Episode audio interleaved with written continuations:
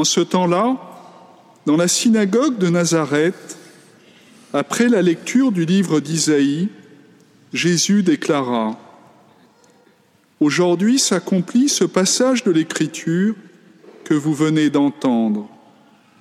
Tous lui rendaient témoignage et s'étonnaient des paroles de grâce qui sortaient de sa bouche. Il se disait, N'est-ce pas là le fils de Joseph? Mais il leur dit, Sûrement, vous allez me citer le dicton Médecin, guéris-toi toi-même, et me dire nous avons appris tout ce qui s'est passé à Capharnaüm, fais donc de même ici, dans ton lieu d'origine. Puis il ajouta, Amen, je vous le dis, aucun prophète ne trouve un accueil favorable dans son pays. En vérité, je vous le dis, au temps du prophète Élie, lorsque pendant trois ans et demi le ciel retint la pluie, et qu'une grande famine se produisit sur toute la terre, il y avait beaucoup de veuves en Israël. Pourtant, Élie ne fut envoyé vers aucune d'entre elles, mais bien dans la ville de Sarepta, au pays de Sidon, chez une veuve étrangère. Au temps du prophète Élisée, il y avait beaucoup de lépreux en Israël et aucun d'eux n'a été purifié, mais bien Naaman le Syrien. À ces mots dans la synagogue, tous devinrent furieux.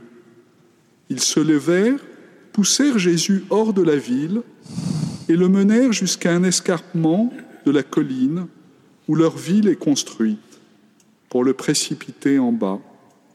Mais lui, passant au milieu d'eux, allait son chemin.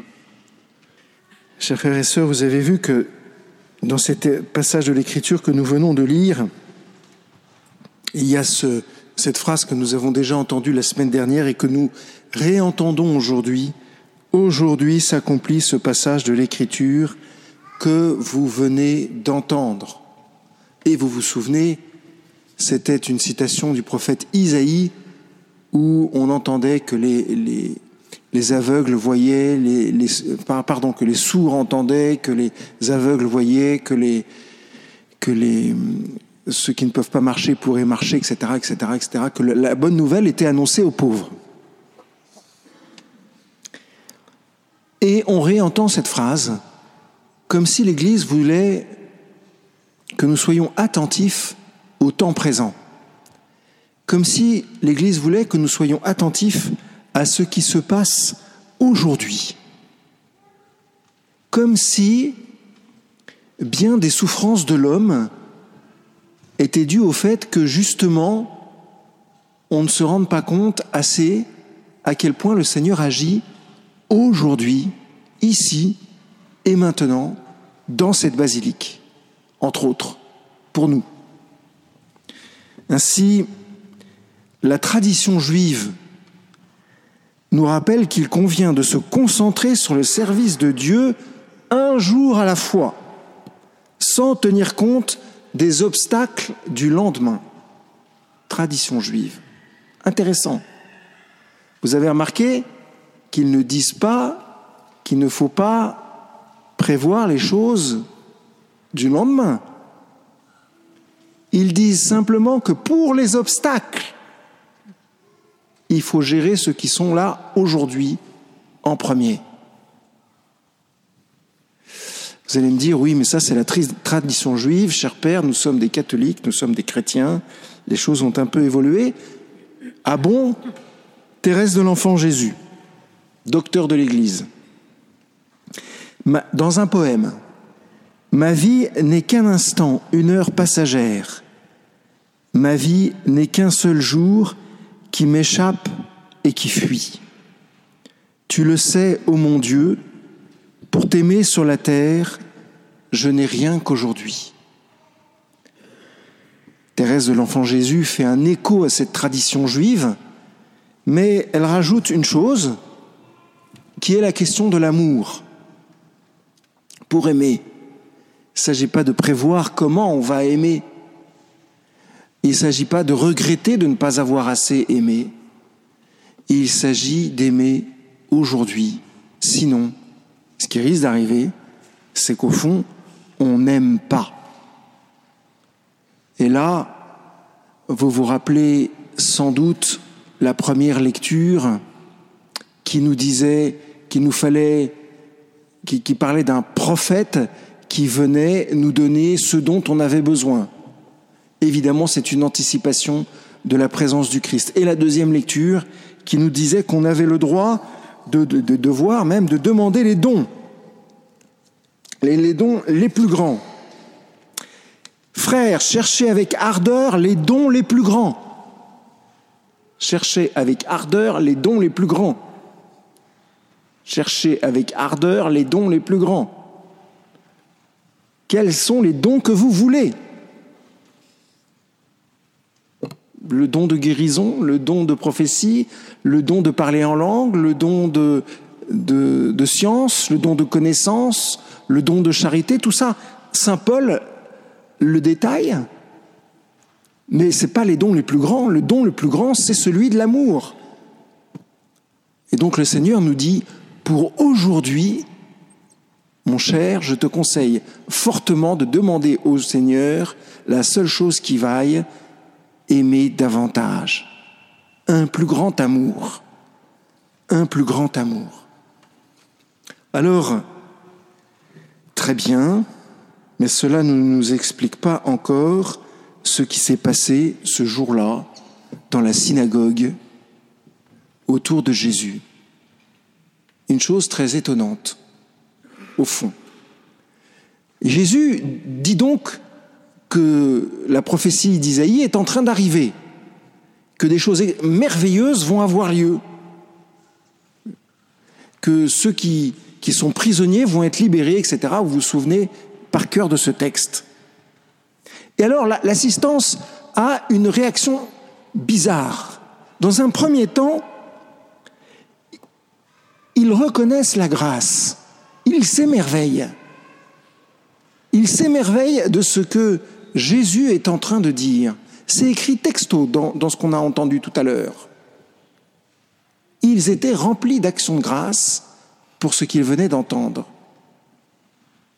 Mais dans un deuxième temps, au moment où Jésus va préciser les choses et va dire comment est-ce que cette grâce est donnée, alors là, ils ont une autre réaction, intéressante aussi. Ils vont prendre Jésus et le mettre euh, hors de la ville, vers un escarpement, pour essayer de le tuer. Et d'ailleurs, une chose intéressante, Jésus se laisse faire. Vous imaginez la scène? Il est en train d'abord de leur dire, de leur promettre une libération. Il est en train de leur promettre des merveilles et ils finissent par vouloir le tuer. Et Jésus va se laisser faire, va se laisser emmener jusqu'à l'escarpement. À mon avis, c'est parce que il y a un secret à tirer dans cette simple phrase, mais il passait au milieu d'eux. On n'en est pas là pour l'instant.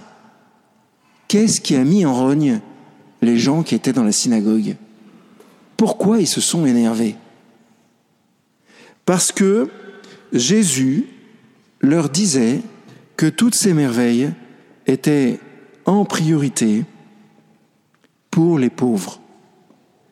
Et les pauvres qui ne sont pas forcément des juifs, mais qui sont des étrangers aussi, qui sont peut-être loin de notre religion. Et ça, ça les a énervés. Qu'est-ce que c'est qu'un pauvre? Quelqu'un qui a besoin de quelque chose. Qu'est-ce que c'est qu'un orgueilleux? Quelqu'un qui n'a besoin de rien. Et Jésus est en train de leur dire, vous, au fond, vous vous considérez comme des gens qui n'ont besoin de rien. Alors il ne va pas pouvoir vous arriver grand-chose. Alors, mon Père ne va pas pouvoir faire grand-chose pour vous. Si ce n'est vous aider à comprendre ce qui ne va pas dans votre cœur, si ce n'est vous aider à comprendre ce qui ne va pas dans votre cœur. Jésus ne se contente pas de leur dire que toutes ces merveilles, elles sont réservées en priorité pour les plus pauvres, mais il va faire ce geste étonnant, très très étonnant. Passer au milieu d'eux après s'être laissé conduire jusqu'à la falaise, jusqu'à un escarpement. Qu'est-ce que ça veut dire? Ça veut dire que la parole nous transforme. La parole est donnée, comme ce jour-là dans la synagogue, elle est donnée aujourd'hui à chacun d'entre nous. Mais certains d'entre nous la refusent. Certains d'entre nous croient l'avoir déjà entendue, croient avoir compris, pensent que la richesse que cette parole contient, ils la connaissent déjà. Bref, se comportent comme les juifs de ce jour-là. Et du coup, Jésus, précisément pour eux, précisément pour vous, qui n'accrochez pas dans la parole, Jésus passe au milieu d'eux. Ça veut dire quoi? Ça veut dire que Jésus ne les lâche pas. C'est pas parce qu'on n'arrive pas à s'accrocher à la parole, c'est pas parce qu'on est orgueilleux et qu'on comprend pas ce que le Seigneur est en train de nous dire que le Seigneur va nous lâcher. Il passe au milieu d'eux. Il passe pas au milieu d'eux pour s'enfuir. Il passe au milieu d'eux pour les aimer. Il passe au milieu d'eux pour les toucher. Il passe au milieu d'eux pour les transformer.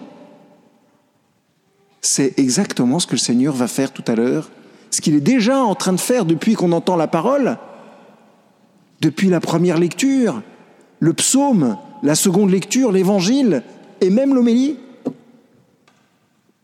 même dite par un pauvre type, la parole passe quand même si votre cœur est ouvert à l'Esprit Saint si notre cœur est ouvert à l'Esprit Saint.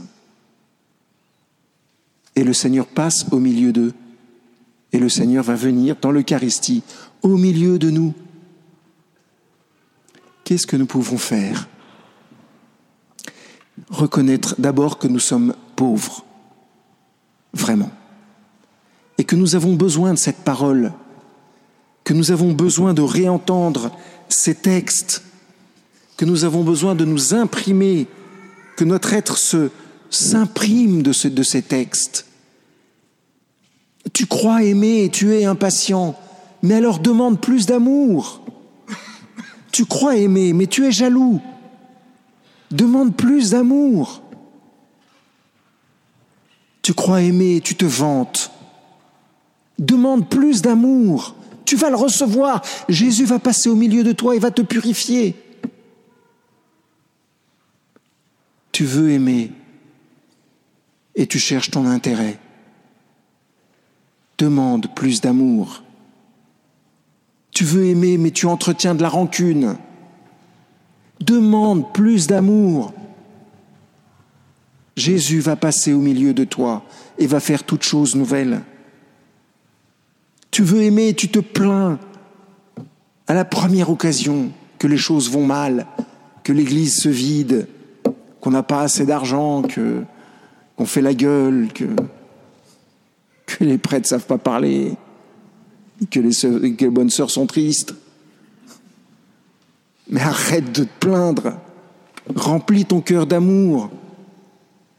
Souris à celui qui fait la gueule et tu verras, il va sourire à la fin. Pardon d'être un peu. C'est magique. Enfin, c'est pas magique du tout d'ailleurs, c'est la puissance de l'amour de Dieu. Mais voyez, chers frères et sœurs, si on espère dans le Seigneur, le Seigneur nous donnera ce qu'on espère. Mais si on n'espère pas, c'est là que ça va être catastrophique. Vous vous rendez compte toutes les merveilles que le Seigneur souhaite nous donner en passant au milieu de nous? Par sa parole. C'est inouï en fait, et c'est inouï. Il ne s'agit pas de par moi-même ne plus avoir de rancune. Il s'agit de laisser le Seigneur passer en moi.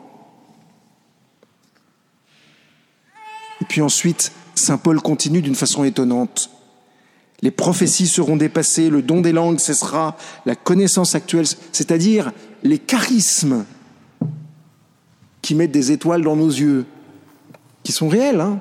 faut, les, faut les demander, les recevoir et en vivre. Mais tout ça, c'est peanuts à côté de la puissance de l'amour de Dieu qui change nos cœurs. Et cette puissance, elle est dans la parole, elle est dans l'écriture. Demandons juste pour aujourd'hui, mais de toutes nos forces, de recevoir cette parole. Seigneur, je ne sais pas aimer, mais toi tu peux aimer en moi aujourd'hui. Passe en moi, Seigneur Jésus.